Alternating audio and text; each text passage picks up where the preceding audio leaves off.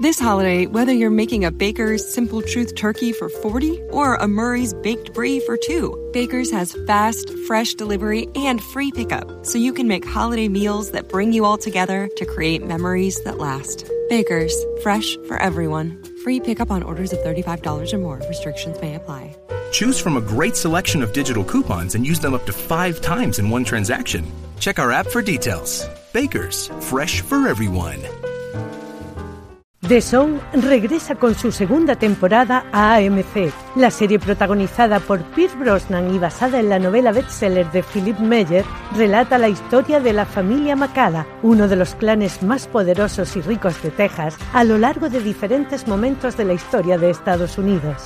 En esta última temporada, el antiguo guerrero comanche, Eli Macala, hará lo posible por proteger su legado en la emergente industria del petróleo de 1915. Sé lo que se siente al ver a tu familia masacrada ante tus ojos. Creo que va a ir a por ti. Querrá recuperar sus tierras. No es la ley lo que me preocupa. Tú ves a tu padre tal y como es. Pero entonces no viene solo a por mí, ¿no? Sino a por nosotros. No te pierdas el próximo domingo 11 de agosto a las 22.10 el estreno en exclusiva y con doble episodio de la segunda y última temporada de The Song en AMC.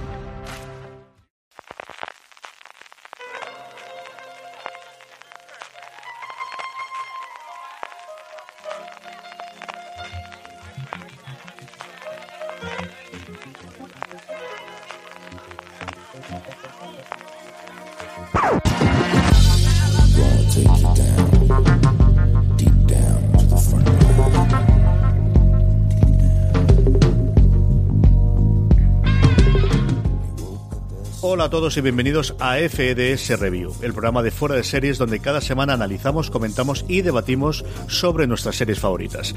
Hoy nos trasladamos a la Marbella de los 90, hoy vamos a hablar de Jesús y Gil, y Gil porque vamos a hablar del Pionero, de la primera serie producida por HBO España y para acompañarme en este comentario sobre el Pionero tengo en primer lugar a Marichu Lozabal. Marichu, ¿cómo estamos? Muy buenas, pues aquí, con muchos calores y dispuesta a comentar el documental de HBO. Yo no sé si es todo lo que me ha traído el documental o qué, Miguel Pastor, pero tres veces he tenido que hacer la puñetera introducción. ¿eh? Esto hacía tiempo que no me pasaba. y hablando de calores, yo también tengo calores, pero son los que me ha dado el documental. Sí, no, no. Sabía yo. Este, además, era un documental que te queríamos hablar, evidentemente, con Maricho, que al final sabéis que es la, la, la, experta en fuera de series en todo el tema de True Crime y al que podéis ver una maravillosa análisis después de la temporada llamada El, tío, el Pionero no acaba de enseñar qué quiere explicar en fuera de series.com y que además hemos hablado mucho, tanto Maricho y yo, con Miguel a lo largo, además, Miguel, cada vez que se emitía un, un, episodio, Maricho iba colapsando el Slack, el grupo interno que tenemos de conversación, diciéndole que había aparecido el, el episodio, Marichu. Miguel lleva enfurismado desde que salió el primer episodio, entonces estoy encantada de que se pueda compartir todo ese fu con la humanidad y, y veáis lo que ha sido semana a semana tener a Miguel. Más bien yo hacía un resumen de lo que me parecía y era Francis el que pinchaba. Pero a ver, entonces que me, me sacaba lo malo. Porque yo creo que aquí sí que hay una cosa, y vamos a ir hablando a lo largo de todo el análisis, de eh, una parte generacional, y es que parece que fue ayer Jesús Gil y Gil, para los que tenemos sobre los treinta y tantos, cuarenta años, porque lo teníamos ahí al lado, Miguel, pero yo creo que se ha notado también, Marichu, la diferencia generacional de gente que lo conocía por alguna imagen, la gente que era Atlético de Madrid o que es más o menos futbolera, y alguna gente que veranea en Marbella, y ya, yo creo que sí que hay una diferencia generacional clarísima en la, en la imagen de Jesús Gil y Gil, que yo creo que también es parte del planteamiento que tienen en Rip Back, especialmente, ¿no? Junto a Justin Wester, eh, que vuelven después de Muerte en León a tratar un tema, un tema español, que intentan cumplir con este documental, ¿no? Sí, luego yo creo que Gil además tiene una de esas cosas que cuando rescatas las imágenes suyas que han quedado en los medios y que han digamos que han perdurado en la historia, suelen ser siempre cosas muy divertidas y que visto así como, oh Dios mío, lo que veían mis padres, que supongo que es lo que les pasará a los chavales que hoy en día son jóvenes, pues tiene cierto aire de ternura. Y honestamente, para mí el, mantener un poco ese recuerdo es una de las cosas que me ha enfadado. Pero sí que entiendo que, que bueno, que al final la herencia que uno deja digamos, en público es, es una y la, la de Gil, pues es que, para que engañarnos, es divertida. Ver a un alcalde en un jacuzzi con cuatro modelos a su alrededor, pues resulta cuanto menos divertido. Muy, muy, muy, y muy icónico de, esos eh, finales del último coletazo del felipismo y de, mediados de los 90, mediados finales de los 90. El Pionero es la primera producción, como os decía antes, original de HBO España. Se ha adelantado a todas las producciones de ficción que tenemos eh, montado. Yo creo que esa no es la, idea original. Yo supongo que Patria, si fuese por HBO España, ya la tendríamos estrenada, pero al final la forma ha funcionado de esta forma. Estrenó el primero de sus cuatro episodios que duran en torno a una hora aproximadamente el pasado 7 de julio. Yo creo que, como dije en su momento, HBO tuvo a bien celebrar, celebrar mi cumpleaños estrenando el primer episodio de estos cuatro que forman el pionero. Y Maricho hablaba un poquito de ellos también, eh, Miguel, yo creo que diferencia también de, cosas de lo que ocurrió en, Muerte el León, en lo que anterior que habíamos visto a Rick Bucky Webster, aquí han tenido mucho acceso a muchas personas que conocieron íntimamente a Jesús Gil y Gil, eh, fundamentalmente y empezando por sus propios hijos. Sí, y que luego desarrolló en la parte con spoilers, pero creo que ha lastrado un poco eh, la conclusión de todo este documental el tener acceso o, la, o el que tú te hipoteques a cambio de que tú me des testimonios, yo voy a llegar solo hasta un punto limitado. Eh, me parece que lastra el final y la conclusión de todo el, de todo el documental y todo lo que me parecía a mí que se podía sacar de esto. A mí se me ha hecho largo entre episodios y corto en general. Marichu, ¿cuál es la valoración global que haces del documental? ¿Por qué la gente debería acercarse a ver El Pionero antes de que luego ya lo comentemos a la gente con spoilers en la segunda parte del programa, ya para la gente que lo ha visto entero? No estando encantada con el documental, honestamente creo que, que, sí tiene mucho valor el tener esas declaraciones de la familia y de los cercanos y el tener uno de las, digamos, una de las versiones de ambas partes sí añoro que haya la otra versión un poco más fuerte, pero creo que, que, es una de esas cosas que dentro de 20 años valoraremos. El, tenemos cuáles son las declaraciones de la, bueno, de la familia de Gil y qué es lo que a ellos les queda. Y me parece que tiene mucho valor ¿eh? como versión. Es una pena que, que ocupe tanto porcentaje del documental, pero yo honestamente sí creo que es una cosa para ver y, para bueno para echarle un ojo. Y la otra es que aunque el punto de vista que se haya dado no es el que yo hubiera dado o el que yo hubiera querido ver sí que es cierto que hacen una cronología por un personaje que es muy complejo y es un personaje que sin tener ningún tipo de formación técnica eh, sacó muchísimo dinero con la construcción hace 50 años nos estamos llevando ya muy atrás y que a medida que avanzaron las décadas evolucionó mucho el perfil que tenía y las caras que enseñaba, ¿no? Pues de, desde ser una persona muy mediática hasta estar muy implicado con un equipo de primera de fútbol, con lo que en este país supone estar muy implicado, porque no es solo una cuestión de presidencia, es, bueno, los Gil en el Atlético de Madrid juegan en otra liga. Bueno, me, me parece que es uno de esos personajes muy, muy, muy complejos y que está bien que haya un documental que se encargue a, bueno, por lo menos analizar cuáles son los puntos por los que este señor, pues mm, yo creo que sigue siendo importante su apellido en este país. Miguel, tú después de, que, te han gustado tanto los episodios y luego tienes esa valoración global que luego comentaremos en la parte con spoilers, eh, ¿por qué tiene que acercarse la gente a, ver el pionero, tanto los que en su momento conocieron a Gil como la gente que ha nacido después incluso de que falleciese? Porque me parece una figura súper relevante de la sociedad de, de finales de los 80 y de los 90, me parece el inicio de una forma nueva de hacer política y de hacer dinero me parece que leyó a la perfección lo que, lo que la sociedad le podía dar y fue a por ello a tumba abierta. Me parece que hay declaraciones de sus hijos que, que os van a dejar con la boca abierta. Mm, yo en alguna me levantaba de la silla. También os lo digo. Y, declaraciones en general. Y, una historia em, que vista con perspectiva parece contada desde la ficción, pero que nada más lejos y que sigue coleando hasta nuestros días. Y vais a descubrir cosas que se taparon y cosas que se intentaron tapar y que para nada están escondidas y que se, se daban las noticias. De hecho, hay algunas imágenes de, de los noticieros, de las, de las noticias de mediodía, que ahora harían que nos llevásemos las manos a la cabeza, o no, porque ya estamos tan acostumbrados, y que está, está bien tratado en el, en el documental, está bien tratado, hay que verlo. Pues vamos a oír esa sintonía que tiene el pionero y ya pasamos a comentar, como siempre, eh, con spoilers en la segunda parte, después de haber visto los cuatro episodios, El pionero, la serie de HBO.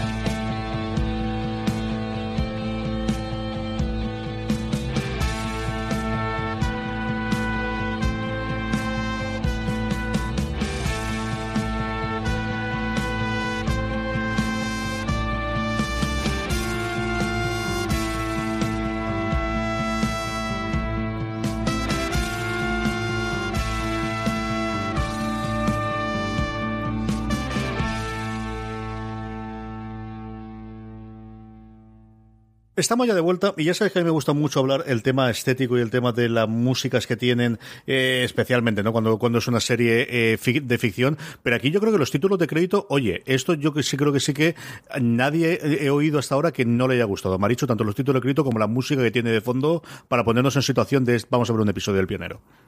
Sí, y en general es una serie que está bien producida, es muy agradable. O sea, el, incluso el, el, tipo de entrevistas que hace, el tipo de, así como había una serie de críticas que teníamos con el caso Alcácer de, bueno, como la intencionalidad se dejaba ver demasiado cuando estaban grabando las entrevistas.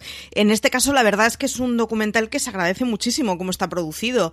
Y en ese sentido, mm, es una gozada, la verdad. O sea que, vamos, en, en esa línea deberían ir todos los documentales que se hicieran, porque le da un, una cosa de empaque y una cosa de seriedad que la verdad se agradece. Miguel, ¿te han gustado los títulos de crédito a ti?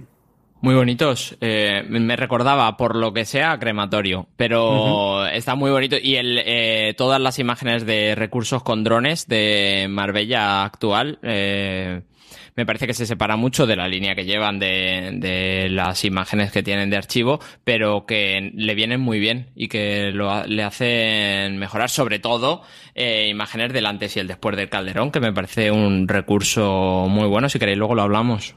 A mí me han encantado toda la parte de los drones. Mira que yo Marbella es un sitio que jamás me había traído absolutamente nada y la primera vez que me ha parecido tremendamente bonito con ganas de visitarlo ha sido gracias a las imágenes que he visto en este documental y como que te das tú la parte del calderón y de cuando están sacando las sillas al final del episodio, Miguel, eran, eran no sé si estremecedoras o, un signo, pero sí que era una cosa curiosísima, curiosísima para ver.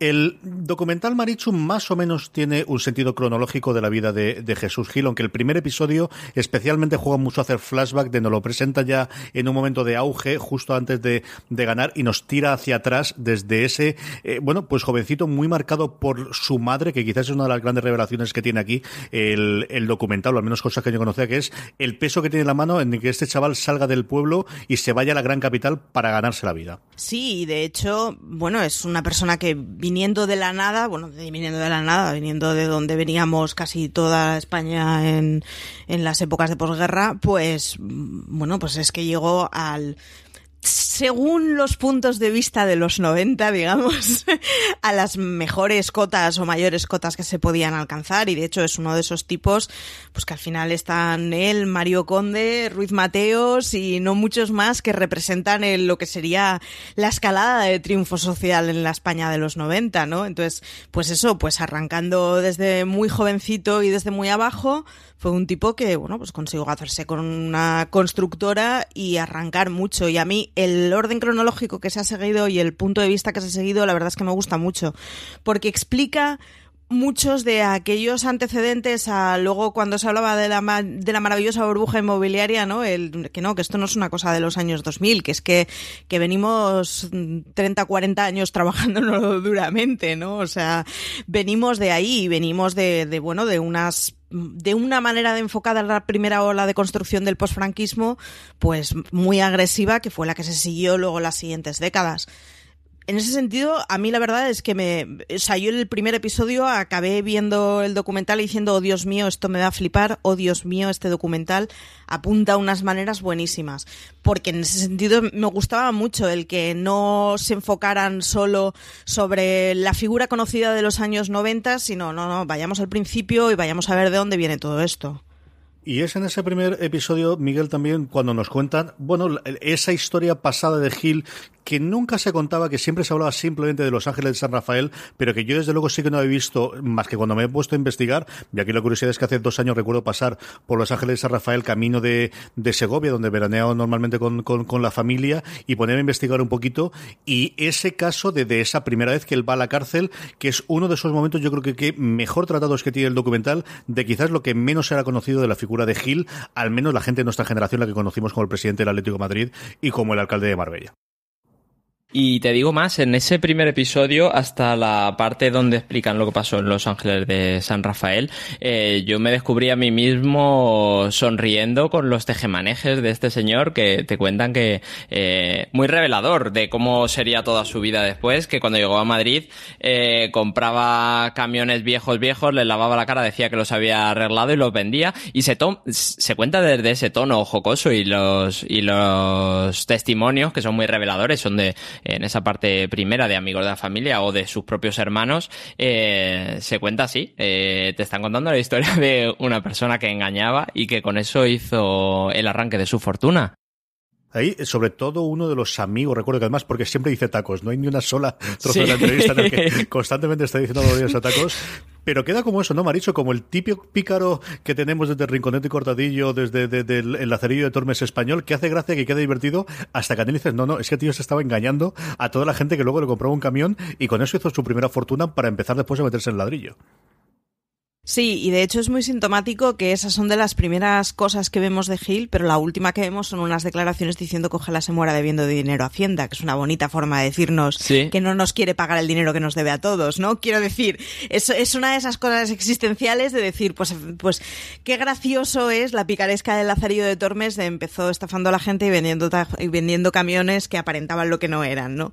Es una, bueno, es una forma de funcionar y un tipo de actitud que, que bueno, que en este país durante muchísimas décadas ha sido muy popular y ha sido, pues eso, muy celebrada ante todos y muy bueno, estando convencidos de, primero, qué listo es y segundo, qué gracioso es.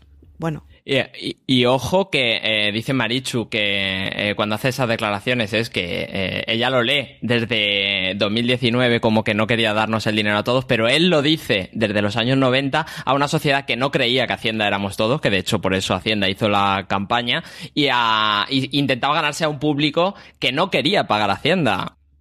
Y de ahí nos metemos directamente en Los Ángeles de San Rafael, en el, lo que en cualquier otra circunstancia hubiese acabado con la vida pública, desde luego, y prácticamente con la propia vida de Jesús Gil, de una chapuza que en este caso se lleva más de 50 vidas por delante, Maricho. Sí, y Los Ángeles de San Rafael, yo me acuerdo de mi primera clase de cálculo de estructuras que tuve en la escuela, se nos dijo dos cosas y es que las prisiones tienen que aguantar que reviente un coche bomba dentro y que la gente no se hunda y la segunda que cuidáramos porque la responsabilidad que tiene un técnico es que no vuelva a pasar lo de, lo de Los Ángeles de San Rafael. O sea, yo son de esos casos que recuerdo salir de mi, de mi primera clase de estructuras y mirar qué caray era eso de Los Ángeles de San Rafael. Y es que, bueno, pues año 69, hace cinco décadas, que se dice, por, que se dice pronto, pues básicamente se hizo una operación en un complejo bastante grandecito sin ningún tipo de, de bueno de inspección técnica ni de cuantificado técnico con lo cual más o menos a huevo se decidió cómo tenía que ser la estructura. Malo será que falle pues falló en un This holiday, whether you're making a Baker's Simple Truth turkey for 40 or a Murray's baked brie for 2, Baker's has fast, fresh delivery and free pickup, so you can make holiday meals that bring you all together to create memories that last. Baker's, fresh for everyone. Free pickup on orders of $35 or more. Restrictions may apply. Choose from a great selection of digital coupons and use them up to five times in one transaction. Check our app for details. Baker's, fresh for everyone. Si estás buscando un buen podcast de análisis y debate en tu idioma, te invito a que escuches Pulso y Péndulo. Yo soy Carlos Curbelo. Y yo soy Fabiola Galindo. Todos los jueves analizamos temas de actualidad en Estados Unidos y Latinoamérica. Fabi y yo no siempre estamos de acuerdo, pero sí tenemos un objetivo común. Queremos servir como antídoto contra las noticias falsas y la polarización. Pulso y Péndulo. Busca nuestros episodios en Apple Podcast, Spotify o en tu aplicación favorita un banquete de bodas y pues 50 y tantos muertos creo que son y 150 heridos. Quiero decir que, que fueron los que fueron, pero podrían haber sido cuatro veces más. Así que, bueno, pues es una. Bueno, a ver, desengañémonos. Venimos de un país en donde en el año 59 tampoco es que hubiera tantos técnicos. Quiero decir, había mucha construcción que se hacía de una forma intuitiva y por oficio. Lo que pasa es que, pues, no se puede compaginar eso con además escatimar. Un momento en el que ahí vemos toda esa parte, Miguel, y vemos dos cosas unidas con, con el catástrofe o con el desastre que es Los Ángeles de Rafael y con todos los muertos, que es la primera vez en la que se acerca al famoseo y a los medios de comunicación para dar a conocer un negocio y, y ve cómo empieza a funcionar, especialmente con la farándula, llevando a cantantes y a gente famosa conocida para poder vender casas, que es el punto inicial que tiene, y luego la primera vez que Gil va a la cárcel, cómo su tratamiento en la cárcel, que yo sé que eso es una parte que a ti te entusiasma especialmente, y el primero de los dos indultos que tendría a lo largo de su vida, en este caso por esos últimos coletazos del gobierno de Franco antes de llegar a la democracia a España. Y, y, que es muy revelador. Además, es verdad lo que dice Marichu, que sigue coleando. Yo eh, me encuentro a gente todavía que cuando muebla terrazas dice, pero esto estará preparado para el peso, no pasará como Los Ángeles de San Rafael. Es una frase que se sigue diciendo. Y claro, le llevó a la cárcel bien llevado. Además, está muy bien explicada esa parte. Eh, dice, decía Marichu que tampoco había tantos técnicos. Eh, está muy bien explicado que él agilizó vertiginosamente la construcción porque había vendido una reunión de una empresa muy importante y ese día tenía que estar hecha, que es una de las partes que explica bien el por qué aquello se hundió. Y claro, le lleva a la cárcel y abiertamente él cuenta luego en Ratones Colorados, creo, eh, que él se pasó el tiempo que estuvo en esa cárcel comiendo eh, y cenando él y sus compañeros del mejor restaurante de Segovia. Eh, que le subían el catering todos los a mediodías y todas las noches. Y si eso no es un buen punto de, de arranque de cómo este hombre eh, trataría a las autoridades y trataría la legalidad a lo largo de los cuatro episodios está súper bien explicado y este es el arranque. Esto es como él empezó entrando en la cárcel. Ese es el punto que a mí más me recuerda, que es una figura que siempre te recuerda muchísimo a Tony Soprano, más a la mafia de las series y de las películas que he recorrido, eso de que desde Cándido se le vas en la comida todas las mañanas y todas las tardes para comer, porque otra cosa no, pero el dinero del hombre igual que entraba salía, ¿eh? O sea, gastar dinero Gil sí. también es una cosa que constantemente en todo documental también vemos que lo hacía a expuertas, Maricho. Sí, y además hay una cosa fastidiosa, o sea, fastidiosa en el sentido de, de, cómo puede ser que encima me esté cayendo simpático, pero que, que es un tipo que en ninguna situación es digamos, agarrado o egoísta en su entorno. O sea, con todo lo que te están contando, es un tipo que yo me creo que en la cárcel tuviera una convivencia estupenda, que supiera perfectamente el lugar en el que está, que supiera perfectamente confraternizar con gente que aparentemente, pues bueno, pues por el, por el nivel adquisitivo al que había llegado ya no parecería que fuera la gente con la que se tuviera que codear. Me lo imagino perfectamente yendo a la pescadería del pueblo y llevándose bien con el pescadero. O sea, es un tipo que, consigue simple, permanentemente eh, transmitir sensación de cercanía y transmitir sensación de, que bueno de que de que sabía perfectamente de dónde venía y no tienen en ese sentido el clasismo de no yo ahora y con según qué gentes no me hablo y eso es una cosa que la narración que se hace de los años de la cárcel es, es, es, bueno, pues es que la estás viendo con sonrisa, imaginándote la típica peli italiana en donde pues en la cárcel hay uno especializado en hacer salsas maravillosas y están teniendo un catering fabuloso, ¿no? Pues bueno, pues el equivalente es me traían la comida todos los días de Segovia. Es una de esas cosas que, que son muy contradictorias de la figura de Gil y que tiene un negociador dentro que es capaz de, de contar abiertamente cómo negocia con el uh -huh. párroco de la cárcel eh, la temperatura de la cárcel a cambio de que todos vayan a, a la misa. Es increíble. Bueno, tenía ese don de gente y ese liderazgo y, y, y, yo confieso que me pasó lo mismo que Marichu, es decir, me puede caer Gil más y peor. Yo creo incluso me caen algunos peores algunos actores secundarios que salen dentro del documental, luego comentaremos alguna de esas cosas, pero hay dos o tres momentos en el documental, tienes esa sonrisita, sonrisita cómplice que no puedes evitar y decir, era un verdadero sinvergüenza, un verdadero cabrón, pero esto es que el cabrón me hace reír, es que es que, mm. es, que es así, Marichu, es que es así. Sí, es, es, una cosa muy retorcida porque, porque además, o sea, es un documental que sí que va muy de cara en explicarte estas cosas. Bueno, pues salió de la cárcel a los dos años de un indulto, pese a haber sido responsable de semejante obra. Y te, o sea, y pasas de la sonrisa al me están maldiciendo los demonios por dentro. Pero bueno, pues es que no lo puedes evitar. Es que te está contando que, pues, pues eso, pues llega a acuerdos para que al final todos los reos se vean eh, mejorados por algo y es como, pues es que le pega Después de esto tenemos una época en la que él eh, empieza a ver qué puede hacer eh, saliendo, en el que paga o deja de pagar a las familias las indemnizaciones, como él dice, pagar a los muertos, que también es uno de los momentos más duros que yo creo que tiene pensándolo fríamente dentro del propio documental. Y empezaría la época de auge de Gil, del que eh, recordamos, o toda la gente de esa época, que empezaría por la toma, y yo creo que no es malo usar ese verbo, del Atlético de Madrid, Miguel. Sí, no, es muy correcto lo de la toma. De hecho, lo explican. Es una, una de las partes que más adolece para mí de veracidad porque eh, los creadores en el final, final, final del último episodio, cuando hacen una, una, eh, ponen en cada lado de la balanza los testimonios. Me parece que igualan demasiado lo del fiscal y lo de los hijos, cuando eh, los hijos y Cerezo, que luego si queréis hablamos de Cerezo, eh, eh, cuentan que no se pudo probar nada cuando realmente, y la sentencia firme eh, lo que dice es que esos delitos probados habían prescrito. Y es que ellos con ingeniería fiscal y económica que, que la verdad es que está muy bien hecha y está bastante bien explicada por lo menos desde mi punto de vista eh, ellos lo que consiguen es hacerse con unas acciones que nadie más podía pagar en ese club. En un momento en el que necesitaban depositar unas cuentas donde dijeran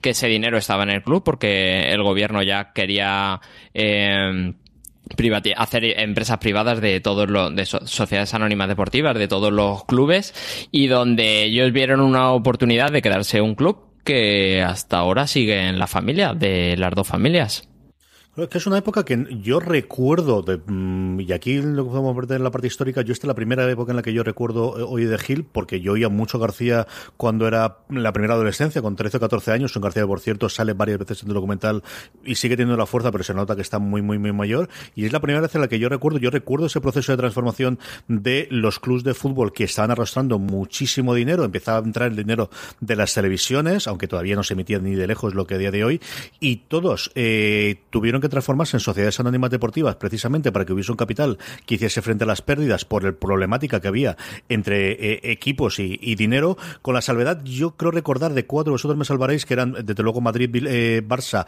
Bilbao, y creo recordar que Osasuna también, eran las cuatro que en su momento no se transformaron en sociedades eh, anónimas deportivas, y lo digo de memoria, Y, y cómo cambia todo eso en el, en el caso del Atlético de Madrid, esa movideón que hace Maricho, que es pongo un dinero que realmente no es mío, pero deja de serlo, y al final me convierto en el dueño sin haber puesto un solo duro, del que entonces es cierto que no es el Atlético de Madrid de los últimos 5 o 10 años en cuanto a poderío, pero leche de todo un señor club del segundo del, de, de, Madrid sin haber puesto un duro, que es lo que nos da a entender el, el documental, Maricho como externa completa del mundo del fútbol y esta es una de las cosas que me preocupó. Yo en, el apartado en el que hablaban de su fase presidencial mm, había cosas que me estaba dando cuenta que me estoy perdiendo detalles y esto es una de las cosas que comentaba en la crítica y es que no, sé si no pasará lo mismo en los otros apartados a quienes aquellos que estén más externos, digamos, al mundo de la construcción, la historia del país en ámbitos de construcción o de urbanismo. Pero a lo que iba, es que como persona externa a mí me pareció un movimiento de thrillerismo brillante. O sea, es de estas que podrías estar viendo perfectamente en un Mortadelo y Filemón. En un Mortadelo y Filemón te reirías mucho y en el momento en que te dicen que esto no es un Mortadelo y Filemón, pues te quedas blanco, ¿no? Pero es de esas situaciones que dices, o sea, no, sé, quiero saber la noche de sobremesa en la que llegaron a la conclusión de que esa era una buena solución.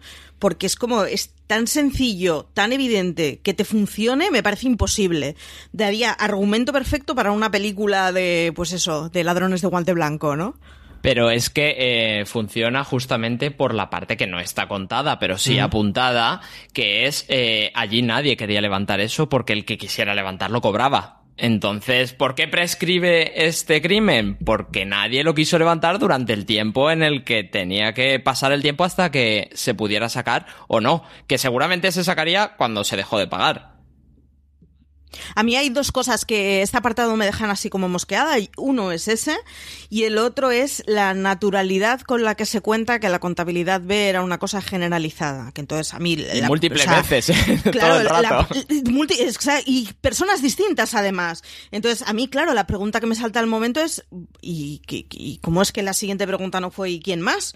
O sea, quiero decir, es, es de esas cosas que dices, o sea, damos todos por supuesto, ya no como por supuesto, sino suficientemente socialmente aprobado como para que se pueda decir delante de una cámara desde varias personas que no están juntas a la vez y aquí no pasa nada. Ostras.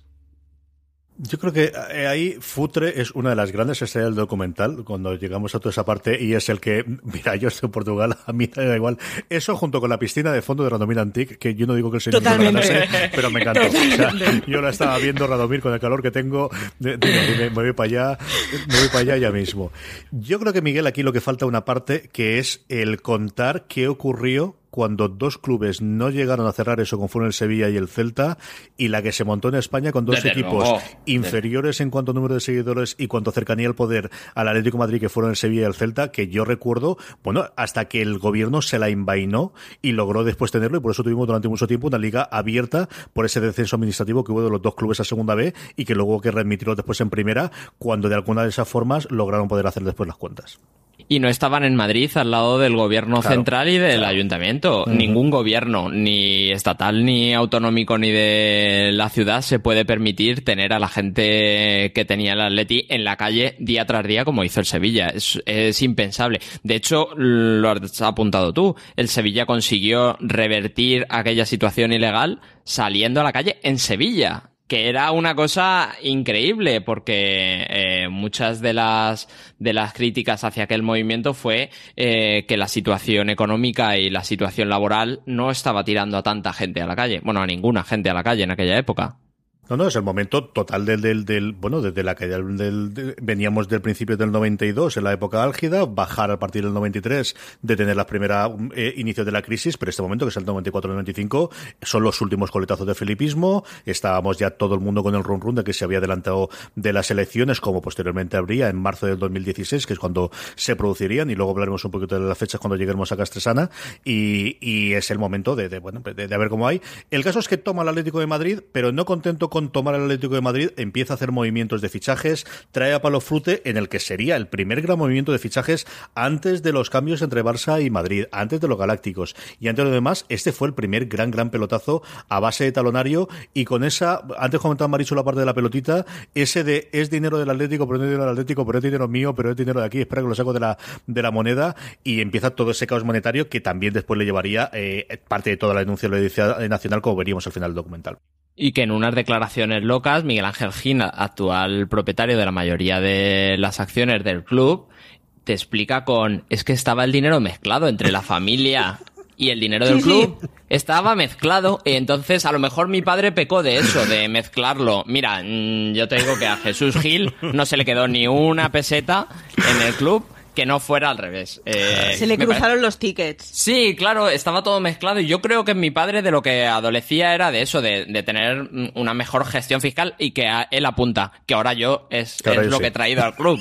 Es- Yo hay una gráfica que pagaría por verla, que es la evolución económica del imperio, digamos, en, en cuánto está valorado de Gil desde que tuvo 18 años que fuera a Madrid hasta el final de sus días. Me encantaría poder ver esa pendiente, porque se hablan de unas cantidades que a, a mí, no, quiero decir, no se me pierden unos cuantos cientos de millones de pesetas o miles. Se hablan una- de unas cantidades que es una borrachera de cantidades. Mm. No sé. Mira, o sea, hay, hay- hay un momento que a mí me pone los pelos de punta, que es cuando el documental saca lo de los cuatro chicos que son del norte de África, que eh, creo que nadie que no haya vivido esa historia aparte y que no se haya informado aparte, la entiende con dos imágenes que, que pone el documental. Pero es de ponerte los pelos de punta. Hago un resumen. De, de hecho, os recomiendo, si queréis luego lo ponemos en las notas, eh, equipo de investigación hizo un reportaje eh, hace un par de semanas o tres eh, sobre lo que se ha dejado fuera. Y ellos van a entrevistar a uno de los chavales que cuenta más o menos abiertamente lo que os voy a resumir.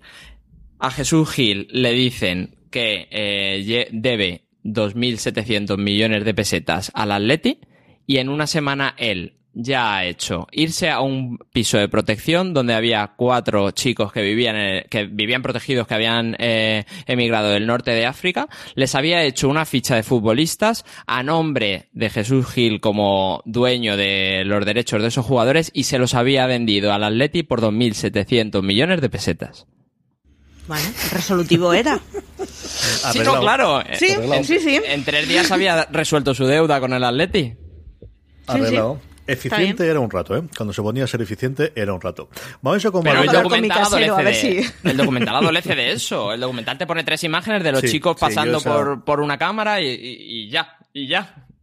Esa parte yo creo que sí, le faltaba contar. Yo me quedé con ganas de que sacasen lo que contabas tú antes de la del- de esta pequeña confusión de quién era el dinero o la otra, la que yo recuerdo de la época, y es que Gil, lo comento un momento Miguel Ángel también, eh, le gustaba mucho jugar al parchís, era una cosa esa locura, pero no jugar. jugar y apostar una barbaridad absolutamente indecente de dinero. Yo recuerdo que eran millones de pesetas de la época lo que el tío se jugaba en cada una de las partidas de parchís, eso era voz populi, o al menos en los programas deportivos que yo de la noche. Y como una de las movidas que tuvo es que una vez, y yo juraría, vamos, esto solo tuvo que decir García, porque yo es algo que oía entonces, una vez se quedaba sin dinero y dijo, tráeme dinero de la caja del Atleti. Trae dinero de la caja. Y la caja En era un- la caja en tenía el Athletic. un, en un derby, con, Para jugándose dinero contra Lorenzo Sanz. ¿Estaba ya Lorenzo o estaba todavía Mendoza? Yo creo que era con Lorenzo. Mendoza Sí, se cubría pega- un poco de esas más, cosas. Le pegamos a Lorenzo. Claro, y vamos a jugarnos el millón o dos millones de pesetas que iba a la partida y de la pasta de la caja del Athletic, de la de lo caja que se ha había vendido hecho- pa- de entradas para el derby. de las entradas que vendió por el derby. Os estoy escuchando con ojos de plato. o sea. Pero es que es así, es que fue así, es que este personaje es así. Bueno, Yo- pues muy bien. Esa es la que más recordaba yo. Maricho, háblanos de Marbella, hija mía, que tú conoces mucho ese tema de ahí, igual que, que Miguel, por, por de formación profesional. Cuéntame todo de Marbella y cómo eso es síntoma de, pues, de lo que yo creo también ocurría antes, de lo que ha venido ocurriendo después, pero que él mejoró y, y a ese sí que nos cuenta dos o tres veces documentales, mm, marcó muy claramente cuál iba a ser el término o el sentido de la corrupción urbanística básica y clásica, especialmente en la costa española, en los siguientes 15 o 20 años. Sí, y hay una cosa muy sintomática que no se explicita en el documental, pero que podemos ver, y es que si os dais cuenta, todas las imágenes al respecto están sacadas de programas del corazón. En este país, los que queríamos seguir qué es lo que pasaba con Malaya, veíamos Sálvame todas las tardes. Es lo que hay. Y los salsas rosas y los... Fue la única prensa que en este país siguió como Dios manda en televisión, qué es lo que estaba pasando. Entre medio te comías discusiones de una señora hablando de sacar bolsas de basura de su casa con dinero, pero te enterabas de es que hay en una casa en la que sacan bolsas de basura con dinero. Lo que pasó en Marbella es lo que ha pasado en muchos sitios. Más de la tercera parte del suelo de España está construido en, costa. Más es que estoy hablando de, de memoria, pero si no me equivoco era el 43% hace una docena de años. Eh, lo que quiere decir que todo nuestro suelo está construido. This holiday, whether you're making a Baker's Simple Truth turkey for 40 or a Murray's baked brie for 2, Baker's has fast, fresh delivery and free pickup, so you can make holiday meals that bring you all together to create memories that last. Baker's, fresh for everyone. Free pickup on orders of $35 or more. Restrictions may apply. Choose from a great selection of digital coupons and use them up to five times in one transaction. Check our app for details. Bakers, fresh for everyone. Si estás buscando un buen podcast de análisis y debate en tu idioma, te invito a que escuches Pulso y Péndulo. Yo soy Carlos Curbelo. Y yo soy Fabiola Galindo. Todos los jueves analizamos temas de actualidad en Estados Unidos y Latinoamérica. Fabi y yo no siempre estamos de acuerdo, pero sí tenemos un objetivo común. Queremos servir como antídoto contra las noticias falsas y la polarización. Pulso y Péndulo. Busca nuestros episodios en Apple Podcast, Spotify o en tu aplicación favorita. construido en nuevas construcciones que se hicieron pues con los booms que, que arrancaron a finales de los 60, en los años 70 en España y que luego al final acabaron dando esa maravillosa burbuja inmobiliaria pero que venía de muy de lejos. Y es que básicamente en este país empezamos a decir que, bueno, primero construimos absolutamente todo el suelo que era posiblemente construible y luego ya, pues ya en los años 2000, el 2002, de hecho se aprobó una ley en la que decía que el, todo, el sueño de todo el suelo de España es construible, salvo que se diga explícitamente lo contrario. Suena una tontería, pero eh, cuando tú hablas de régimen del suelo, eh, lo que se utiliza es lo contrario, es por defecto el suelo es no construible y aquel que específicamente se indique de otra forma podrá ser utilizado para usos industriales o agrarios o, o para usos de vivienda. Pero básicamente lo que en este país fuimos haciendo es primero agotar todo ese suelo que teníamos posible para construir y luego decir que, mira, ¿sabes qué? Hemos decidido que salvo Doñana y un par de sitios más, sea todo construible. ¿Qué es lo que se ha hecho entonces? Pues que aquella gente que tenía dinero invertido en el ladrillo y que empezó a invertir en el ladrillo, y por cierto es una cosa que se cuenta muy bien en las primeras temporadas de Cuéntame, eh, pues básicamente eh, se montó en el dólar, porque en este país, pues entre que nos aficionamos a tener segundas viviendas y que, bueno, que es, que es un tipo de mercado por, no únicamente por estas cosas, es un tipo de población que apuesta mucho por la compra de, de piso en lugar del alquiler, que además nos hemos aficionado a tener segundas residencias, que además hemos sido parque turístico, que además se ha especulado con un montón de viviendas de ahora construyo una nueva barriada, pero la guardo y luego la suelto y luego hay una serie de condiciones que se han dado eh, cooperativamente, que es lo que han hecho que dieran posible lugares como Marbella. Eh, Marbella, además, es muy icónico, porque había sido de esos lugares que habían sido de, turismo de calidad extranjero, digamos, de todas esas... La, la, gente buena de verdad que sale en el Ola en la portada, esa aristocracia de caché de verdad, y había bajado eh, el tipo de, popularidad que tenía. Y sí que es cierto que Gil consiguió que Marbella volviera a ser aquello que era en sus años dorados y aún multiplicado. O sea, Puerto Banús es el exponente de el lugar en donde todos querríamos poder tomarnos copas todas las noches, ¿no? Bueno, al final se dio una coyuntura en la que si haces explotación de suelo al 200% y además lo llenas de gente que aparece en el papel cuché y además de gente que no aparece en el papel cuché pero que también están y es de donde salen todos esos nombres de pues pues eso de los Gil, de los Mateos, de todas esas familias históricas españolas no tan históricas que hicieron muchísimo dinero y que están siempre al lado de la gente de, de la aristocracia española, pero no exactamente siendo los enfoques pues en Marbella se dio el, se pasaron de vueltas completamente.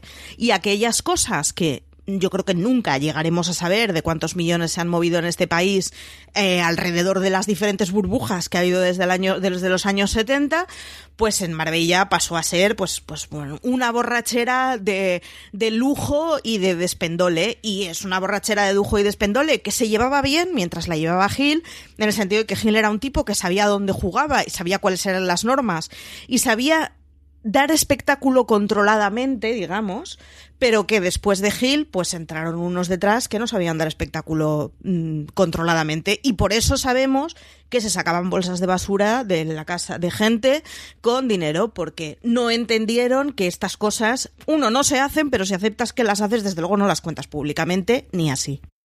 Hay una parte ahí, Miguel, comentamos toda esa parte de Marbella que a mí me encanta, en la línea de lo último que está diciendo eh, Marichu, que es cómo Gil no firmaba nada cómo tenía todos los guartenientes, que después lo que vendría después, pues es que cuando Alejandro Magno murió, pues los, los generales no eran Alejandro Magno y el imperio se deshizo en cuestión de tres años. Pues es la cosa que ocurre cuando tienes una figura que lo caracteriza todo.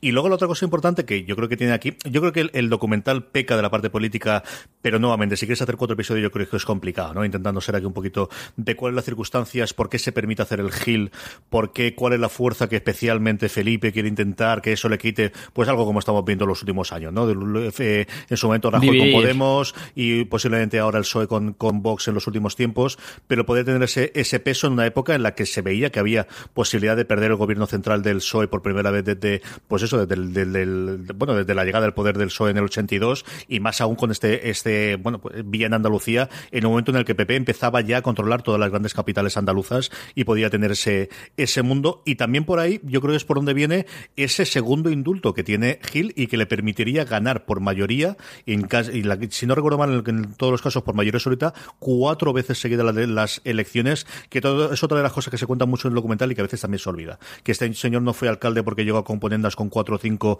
no fue el típico de necesito patar con este y le doy la, esta de, urbanismo. No, no, no, no. Es que a él la gente le votó cuatro veces por mayoría absoluta para ahí y lo que tenía alrededor, incluido a su hijo, siendo alcalde del pueblo al lado. ¿eh?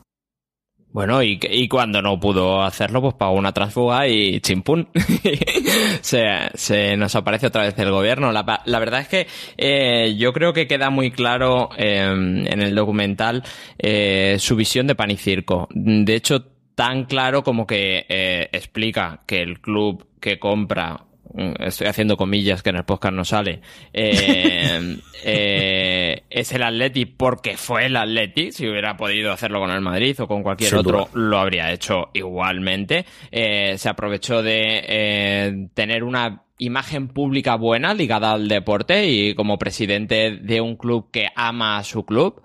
Y por otra parte, luego al final, en el último episodio, salen declaraciones de gente que malvive ahora en Marbella y lo que decían es, mm, se lo llevan todos. Mm, por lo menos este nos daba de comer. Hay una cosa que dicen en un episodio del al oeste de la Casa Blanca hablando sobre los recortes de impuestos o no, y hay un momento en que Bartlett dice, ¿no? La gente eh, apoya los recortes de impuestos incluso no tocándole socialmente porque nos hemos enamorado del sueño americano y todo el mundo cree que algún día podrá llegar a, a- a ese sueño americano y a estar en la posición de que no quiera pagar impuestos, ¿no?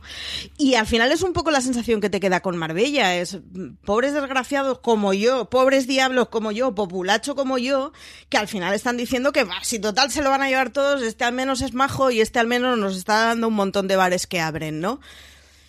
Bueno, pues al final es el voto del que en el fondo está pensando, ojalá pasado mañana yo pueda ser el yerno de este señor y, y bueno, pues evidentemente en su situación querré que se hagan una serie de cosas en una serie de, de situaciones y con unas normas de juego. Y bueno, pues el problema es que el 99% de la humanidad vamos a seguir siendo pobres diablos hasta morirnos. Y lo Pues no impactante que es lo impactante que es ese primer discurso que, que da eh, que ponen en el documental, que antes de sus primeras elecciones que ganó, donde él no está pidiendo el voto, está pidiendo la mayoría absoluta para Totalmente. hacer lo que yo quiero en este Totalmente. pueblo. O sea, mm, es muy revelador, ¿eh?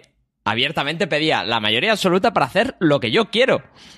Una de esas cosas de sanidad democrática que es por defecto las mayorías absolutas, mejor no, que es dar confianza ciega a alguien, y a cara descubierta, hablándolo delante de un micro, es decir, es una serie de cosas que ah, tiene absolutamente todo el derecho de pedirlo, ¿eh? Sí, sí, Pero claro. que me sorprende que delante suyo se encuentre un mogollón de gente que diga, ¡y tanto! Sí, sí. Es el fenómeno de, yo creo que es ese fenómeno de masas, de, de, de ver cómo en, en Albola hay cuatro o cinco veces de, de, bueno, pues es lo que la masa enfurecida y lo que puedes tener cuando, cuando ocurre en este caso.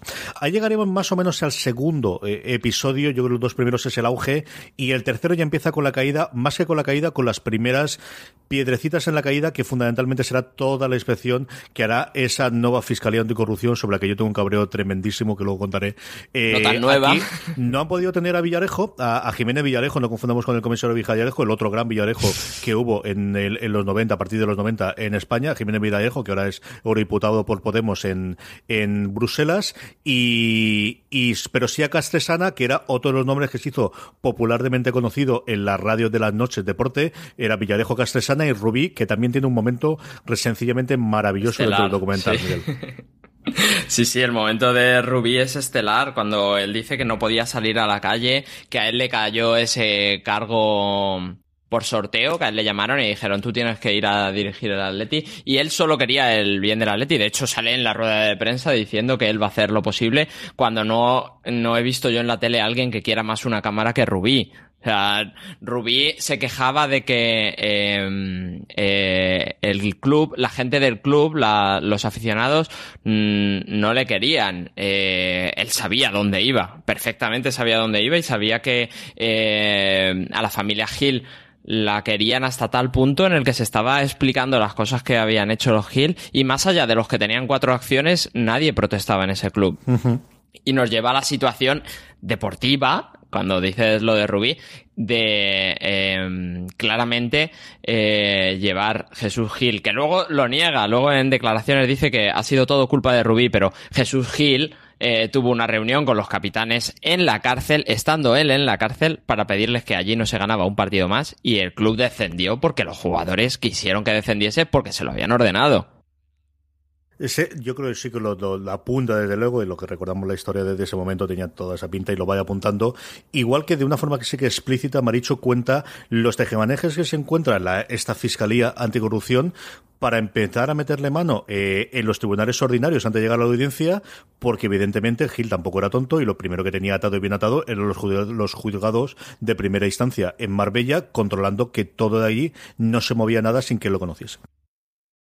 Que no se moviera nada y que luego además es que es que partimos de una situación que es, que es muy de ciencia ficción y es que absolutamente todos los pueblos tienen que tener un, un, plan de urbanismo. El plan de urbanismo básicamente son eh, un documento muy gordo en el que te dicen, primero, qué se va a hacer estratégicamente para cada zona del pueblo y segundo, en el que te indica qué se puede hacer, cuáles son las normas del juego. Es decir, ¿puedo construir 25 pisos o no? Al final habla de cositas de estas. Eso quiere decir que hay, bueno, te dice que en qué suelo se puede construir una casa o no y si tu casa puede ser de 20 metros cuadrados o de 2.000 metros cuadrados, porque cuál es el porcentaje sobre el terreno que está construido es una de esas cosas que se establecen. En Marbella absolutamente todos los permisos que se dieron de obra, la mayoría de los, bueno, que todos, porque no había un plan, qué caray, fueran a cumplir o no con un plan de urbanismo futuro, eran cosas que estaban hechas sobre unas normas de juego que no estaban escritas. Y una cosa que, yo creo que, que, debería decirse es que, ojo, no pasó solo en Marbella. Es decir, hay una cierta cosa de esto es síntoma más generalizado y más sistémico de lo que pueda llegar a aparecer en el documental. Pero al final era un tío que nada tenía firmado a su nombre, tenía absolutamente controlado al entorno que había, eh, jugaba con unas normas que no existían, sabiendo que eso al final es una cosa que estamos haciendo generalizadamente, luego tampoco me va a caer tan gorda, porque como caiga yo, igual cae el, el pueblo de al lado, y el de al lado, y el de al lado, y el de al lado, y así hasta llegar al 100% del territorio. Bueno, son unas situaciones muy extraordinarias y yo además insisto en que jugando con, o sea, jugando a un juego con un tipo al que no le vas a ganar. Y es que, pues es eso, era una persona que tenía del todo claro de, bueno, hay que intentar hacer las cosas para que no nos pillen, o por lo menos para que, digamos, si entra un juez de por medio, que no sean los jueces de la zona, que, más o menos tengo controlados cómo funcionan cada uno sus judicaturas, eh, pues, mm, pues bueno, pues me caiga lo mínimo posible. Y es una cosa que es muy generalizada en esos años y en parte solo en parte, por eso es muy difícil echar marcha atrás y escribir en negro sobre blanco objetivamente datos de qué es lo que ha pasado en muchas cosas de nuestra historia.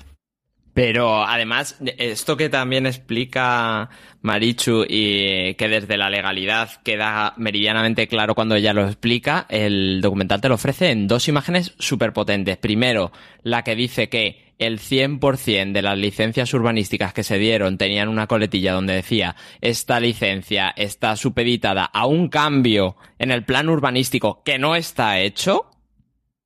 O sea, ni se va a hacer porque no se hizo porque no era legal hacer eh, esos cambios en el plan urbanístico. Y luego las imágenes de él desde la piscina diciéndole al repartero, aquí ha venido un constructor y me ha dicho que es que había problemas con la licencia y yo le he dicho, ¿dónde está los bulldozer? ¿Dónde, ¿Cuándo traes los bulldozers? Tú traes los bulldozers.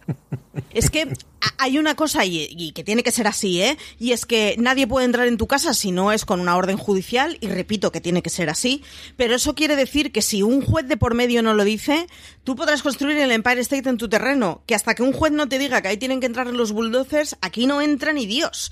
Y repito por tercera vez que está bien que sea así. Lo que pasa que eso quiere decir que toda responsabilidad sobre aquellas cosas que no cumplan el, el plan urbanístico, al final acaban recayendo sobre los tribunales superiores de justicia autonómicos, ¿no? Los, supremos.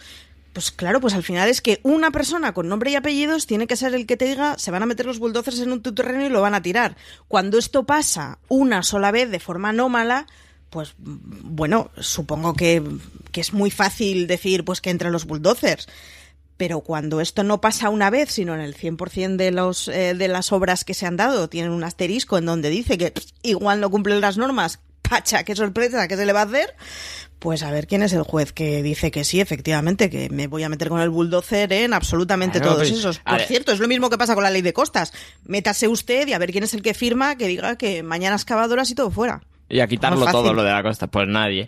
Y otra cosa eh, muy gráfica que hemos pasado un poco por alto es cuando él entra en política y él abiertamente en una entrevista dice por qué entra en política. Y es porque él entra en Marbella, le retrasan las licencias y él pregunta, ¿quién está retrasando las licencias? Por dinero, que él acusa que al gobierno local de Marbella le habían pedido dinero por agilizarle una licencia. ¿eh? Y el autonómico, y él lo paga, y él paga ese dinero. ¿Quién lo ha retrasado? Las autoridades. ¿Quiénes son las autoridades? Los políticos. ¿Cómo se llega a político? Ahí quiero estar yo. lo más perverso es que narrado así al final es un Robin Hood. Es decir, Sí, claro. la imagen que te da es de, puesto que el sistema estaba perverso, y ha- o sea, estaba pervertido y hay unas normas que hacen que pueda estar pervertido, pues yo con las mismas normas quiero jugar y señores, denme el voto porque va a ser el pueblo el que tome el poder, digamos. Claro, la narración es de Robin Hood. Siendo el pueblo yo. Bueno, ya, esa es la letra pequeña. Pero claro, la narración efectivamente es de Robin Hood y por eso, pues, fenómeno fan. Y entonces tienes un montón de gente diciendo, efectivamente, mi voto se lo quiero dar a usted porque por lo menos es honesto. Es muy retorcido.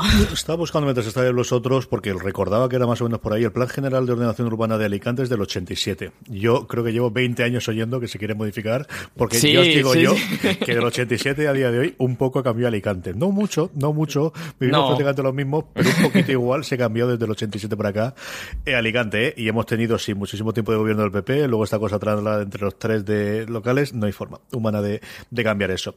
Por ir apuntando y por ir terminando cosas que nos queden y, y para recordar, yo creo uno de los puntos flojos para mí, yo confieso que aquí tengo eh, cierta animadversión a los personajes. No tanto a los, a los hijos, que yo creo que, que, que dicen más de lo que le gustaría, aunque luego podemos hablar de si se defiende demasiado sus tesis, es que prácticamente toda la acusación que se hace con sobre Jesús Gil, quitando esa parte de Rubí, se hace con dos personajes. Uno de ellos que es Castresana, al que nuevamente yo sé que aquí tengo una versión desde el principio. El punto que a mí más me cabreó del documental es el principio del tercer episodio, cuando Castresana dice se monta la unidad, la Fiscalía Anticorrupción en verano del 2016, el, en verano del 96, cuando él sabe perfectamente que no fue en verano del 96, sino del 95, porque estaba todavía Felipe, y como todos sabemos, esto se monta para empezar a tapar alguna de las cosas que había del felipismo y sacar todos los juicios que había, y estás ahí Pero ojo, y que te él lo tenía después. tan claro que sabe qué año tiene que decir. Sabe Claro, lo claro, que tiene y que, que, decir. y que luego lo vuelve a decir y luego lo tiene. Es decir, esa, yo confieso que ahí nuevamente esa versión del personaje y que son eh, cosas mías las que tengan. Y luego, Maricho, que tú comentabas antes toda la época de Sálvame, otra de las cosas que yo esperaba del primero de, bueno, me presentan, sí, me presentan a Isabel García Marcos, pero luego pondrán en cartelito, luego pondrán en cartelito, que es esta señora, y no lo pusieron en todo el documental, salvo esas imágenes.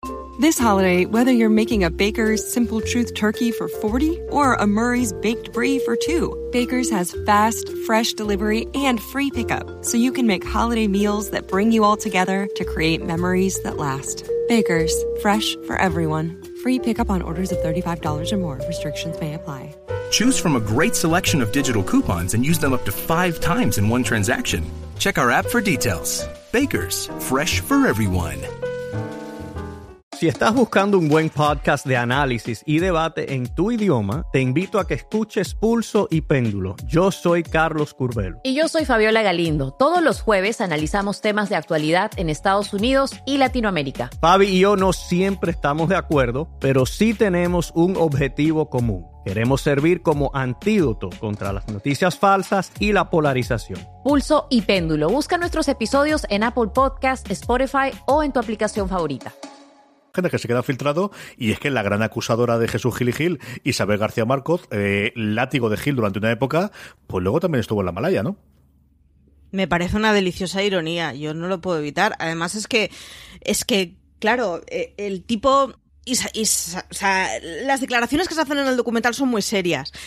Pero el tono que nosotros hemos visto tratar a esa persona en los salsa rosas que tocaran por aquellos años, no recuerdo cuál, cuáles eran los programas con el que empezó todo esto, eran unos tonos muy distintos y con todo el respeto muy de verdulería. O sea, hemos visto gritos, maneras y comentarios que genera un poco de pudorcito pensar que los hemos visto esto en un plató en prime time. Pero es que es una maravillosa ironía, efectivamente. La persona que, que está hablando de todo el, digamos, todo el argumento en contra del legado de Gil, pues es vos quien sois. Es, a mí es una cosa que me cabrea mucho, porque al final el problema es que acabas llegando a un momento en el que pones en la balanza unos chavales con todas las comillas, porque esos señores son mayores que yo, que están hablando de su padre y que honestamente yo creo que lo que tienen que hacer públicamente es no vender al padre, ya, con, con a expensas de que lo quieran hacer o no. Y a una señora, pues que luego ha estado implicada en el caso Malaya. Entonces, honestamente me parece que es un combate que es injusto. Lo que no podemos pretender es que el peso de cuestionar aquellas cosas que hiciera Gil, el gilismo, esos años, o me da igual, llame la energía al final recaiga la responsabilidad sobre los hijos de Gil. Honestamente me parece que no es el papel que se les tiene que pedir. Entonces, que ellos hacen un tipo de declaraciones dulcificadas y blanqueadas de su padre, pues eso es que me parece normal. Es que supongo que si mi padre fuera atracador de bancos no haría una entrevista diciendo, uy, sí, sí, qué malo es mi padre, pues me, me callaría en un rincón como poco, ¿no? Pero pues, pues al final me, me, parece que se les está reclamando unas exigencias que no les tocaría y me parece injusto por parte de quien, quien, quien es responsable del documental el que, claro, pero es que ellos han dicho que, bueno, ellos han dicho lo que les tocaba. Lo que pasa es que enfrente no tenían a la persona que tenían que tener y no digo hacer un cara a cara, ¿eh? pero no había la otra mano de la argumentación en la que, bueno, en la que te repasara el, hombre, sí, pero entiendo que tu mirada sea dulcificada por esto, esto y lo otro. Y a mí me parece que es donde más coge el documental con mucha diferencia. Y luego Cerezo también, Miguel. Y luego Cerezo. Bo, y Cerezo. Bueno. Eh, es, claro, es que eh, tiene la um, oportunidad de decir justo lo poco que quiere para mmm, cuando se enterase de que esto iba a salir, diría a mí que me salpique lo menos posible y eh, dice justo las frases eh, que él necesita para, para eh, exonerarse de todas aquellas condenas en firme que tiene. Eh, y, nadie detrás. O sea, en el montaje necesitas eh, algo de información de. Mmm, a mí me habría bastado con un cartelito. Lo que dice este señor no es verdad. Con eso me habría bastado. Que es eh, otra cosa de lo que dice Marichu de los hijos. A mí cuando sale Jesús, el eh, creo que Jesús es el mediano, eh, que es el que fue alcalde de Estepona, uh -huh. eh, hablando del, del caso de las camisetas, a mí se me ponen los pelos de punta, ahí es cuando me levanté. Tengo que reconocer que me levanté de mi silla porque este señor, el, eh, hago un resumen para que no entienda bien cómo fue el caso de las camisetas. Jesús Gil coge dinero del ayuntamiento para promocionar a Marbella, ¿cómo? Pagándole al Atleti, un, un club robado por él, y que sus arcas, según su hijo, estaban muy entremezcladas con las de la familia para mmm, promocionarlo poniéndolo en las camisetas. Entonces, esa es la primera acusación fuerte por la, por la que van los fiscales y por donde empieza el declive de Jesús Gil. Y sale su hijo justificándolo con que él había hecho lo mismo con el Rayo Vallecano y Estepona. Y que iban a por su padre. Mira, es que el Rayo Vallecano no era tu club. Estepona no te dio dinero directamente a ti. Es que me parece tan fragante que este señor salga y crea que, que somos tontos y que, y que nos cuente esta historia desde la tranquilidad absoluta y yo no he roto un plato. Es que me, me parece increíble. Yo ya te digo, ¿eh? yo incluso eh, compro esa declaración. Lo que pasa es que lo que no puede ser es que a, a, no sea un punto y aparte. Veamos qué es lo que dice la otra versión. Y claro, cuando la otra versión al final está con cosas tan objetivas de sí, sí, tío, pero es que el Rayo Vallecano no es tuyo, pues bueno, cada uno, quedad vos con lo que habéis dicho, ¿no? Pero. Pero falta, falta eso. Claro, claro, es la cosa, falta la otra contrapartida. Entonces, es muy valioso ese testimonio, entre otras cosas, porque yo, de verdad, eh, creo que, que, que es que te hace ver el que no, no, si es que efectivamente este tipo de cosas han sido tomadas con toda normalidad por mucha gente. Me parece bien que no se calle eso, porque yo que no estoy de acuerdo con este tipo de formas de funcionar, lo que quiero es que lo recordemos todo para que no vuelva a pasar dentro de 10 años. Pero tiene que haber alguien que diga, joder, pero ¿y por qué ese tipo de prácticas igual no son las que tocaban?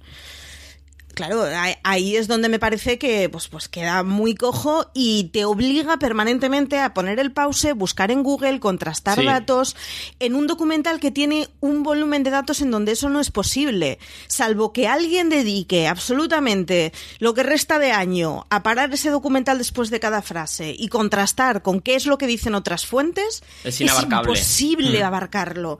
Entonces, Claro, es que, o sea, si yo que más o menos estaba controlando tres de las cuatro temas que coge el documental, y aún así soy consciente de que hay cosas que, hostia, yo habría dado el pauso, hubiera tirado para atrás y hubiera vuelto. O sea, yo consulté varias veces el archivo del mundo de todas las historias de los Malaya viendo el documental. Si yo tuve que hacer eso, que más o menos recuerdo las cosas y que más o menos me las he empapado por vicio, pues, pues, vamos, doy por sentado que de toda la parte del fútbol que yo desconozco, no me he enterado de la misa a la mitad.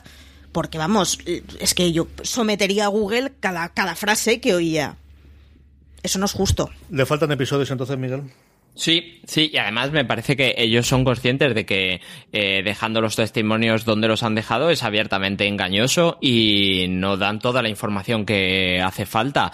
Eh, nosotros podríamos hacer este podcast en vez de de una hora, de dos horas y seguiríamos abriendo temas que no están bien explicados, que no es que no, que no están bien explicados no por falta de datos, que ellos saben los datos, que hay condenas eh, sobre estos datos, que hay hechos relevantes que ni siquiera se apuntan.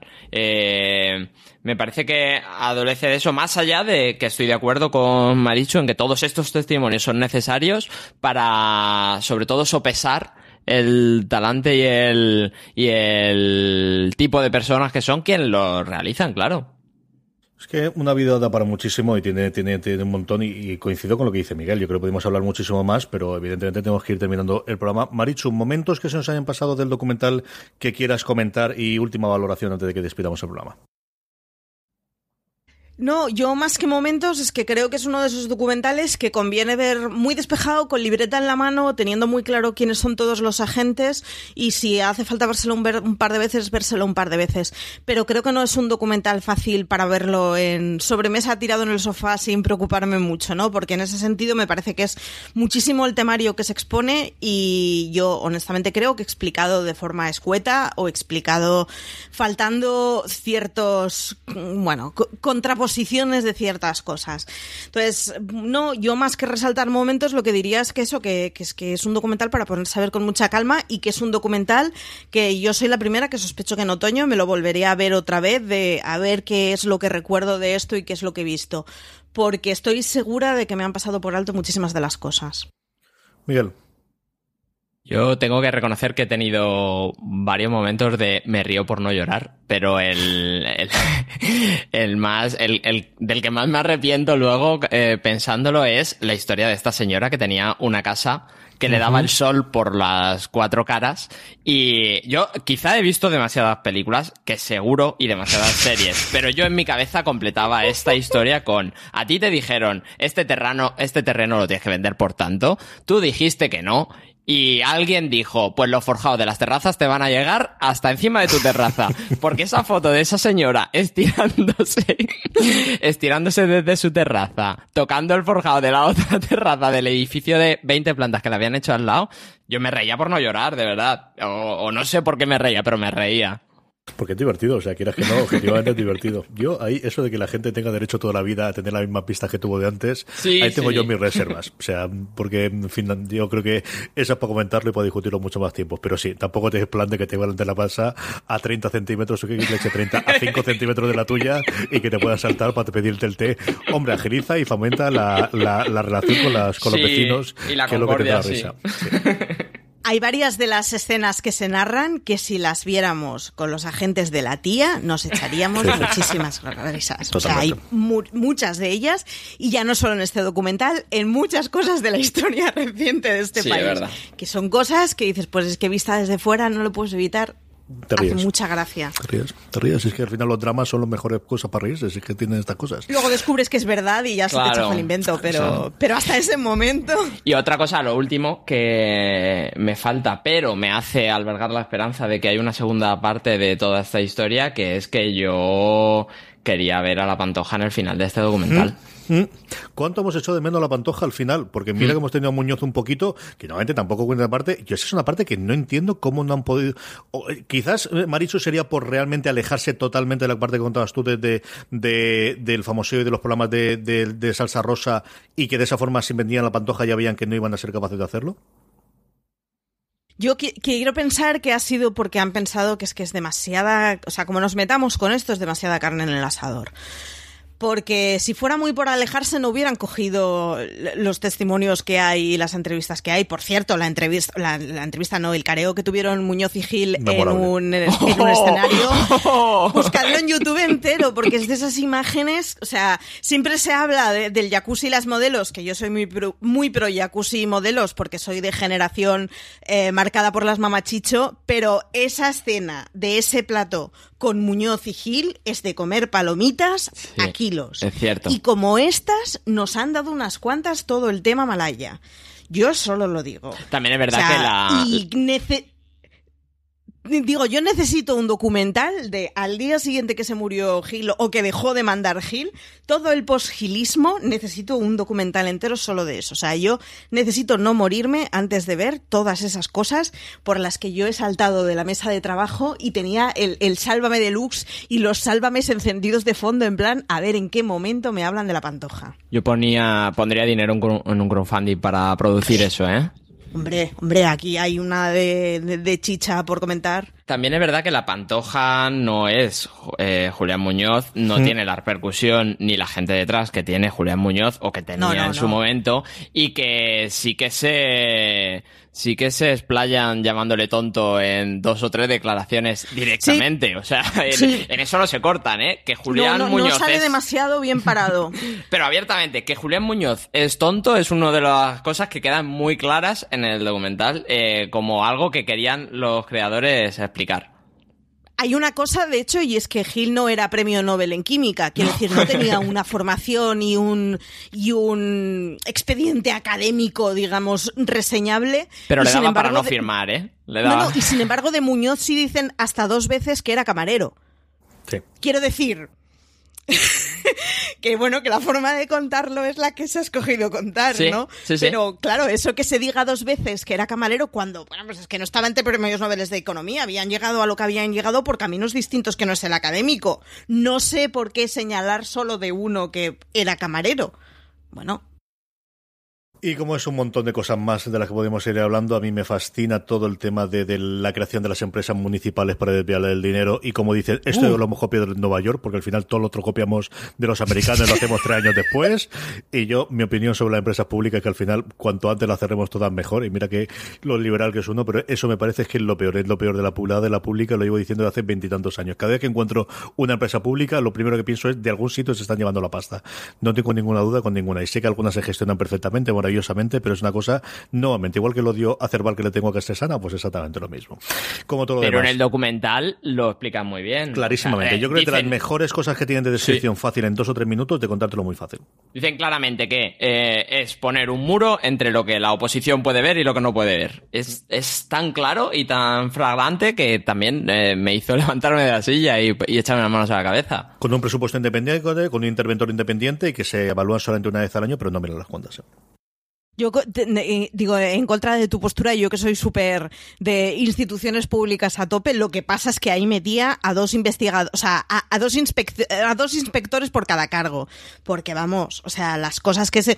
Es muy terrible, o sea, cuando tú lo lees en, digamos, eh, en, datos estériles, es una cosa de uy, uy, uy, qué grave. Pero claro, cuando ves el tipo de declaraciones, el tipo de entrevistas y el tipo de respuestas, es cuando te llevas las manos a la cabeza. es que, joder, es que encima hemos sido unos cutres. Hmm. ni siquiera lo hemos hecho con estilo. Es que, por favor, dos inspectores por cada decisión siempre pasa exactamente igual. Cuando tienes la, empresa pública, al final o es público o es privado, pero todas las cosas que sean semi mm, mitad de uno y mitad del otro, de verdad, es que al final es el sitio donde es más sencillo y bueno, por eso de alguna forma lo copiaron Gil. Que hemos terminado, que como veis nos apetecía mucho hablar del pionero y de todo esto, que al final, bueno, pues son, es que son 40 o 50 años de historia en nuestro país, Miguel. Es que quieras que no, pues no da para hablar mucho estas cosas. Sí, sí, y además, eh, no he dicho, pero que quien mejor parado sale es eh, la hija de Gil, que consiguió que ni se nombre y quien no conozca a la familia Gil ni sabe que tienen una hermana esos tres señores. Total, Yo me acabo de enterar de que tienen una hermana. ¿Ves? Estaba convencida que eran tres varones. Y si la señora mujer, que tuvo mucho papel en su época en vida de, Jesús Gil, que también aquí falleció, eh, yo creo que un poquito de tiempo después que, Jesús, eso sí que no lo recuerdo, que aquí la vemos en fotos y el cambio totalmente estético que tuvo cuando, cuando ya era la señora de Gil, que también queda en su segundo margen, quitando alguna vez que, hablan de ellos los, los hijos. ¿eh? Sí. Sí, pero la forma en la que habla al final es muy de, pues, o sea, de mi madre, ¿no? La señora esposa de, quiero decir, es, una cosa muy familiar y es una cosa muy anecdótica y muy personal, pero, pero ya está, hasta ahí. Pues hasta aquí llega este review. Eh, tenemos un montón de más que estamos haciendo en esta recta final de, verano, antes de volver ya en septiembre con la programación habitual de Fuera de Series. Seguiremos manteniendo en el canal de podcast streaming durante todas las semanas. El resto, como os digo, nos tomaremos a partir de la segunda semana de agosto un pequeño descanso para, para reponer, pero que tenemos muchos reviews de las series que nos apetecían hablar, incluido este review del Pionero, que como recordamos y recordáis, tenemos disponibles en HBO España junto con más documentales. Eh, Marichu mil millones de gracias por haber venido a hablar del Pionero con nosotros este próximo programa. A vosotros, que para mí estos temas son una gozada. O sea que. Miguel Pasol, que no hemos pasado muy bien los tres, la verdad. Gracias a vosotros por escucharme y dejarme sacar un poco de la olla a presión. a todos vosotros, querida audiencia, más contenido fuera de series.com, más contenido en nuestro canal de podcast. Volveremos enseguida. Un abrazo muy fuerte y recordad, tened muchísimo cuidado ahí fuera.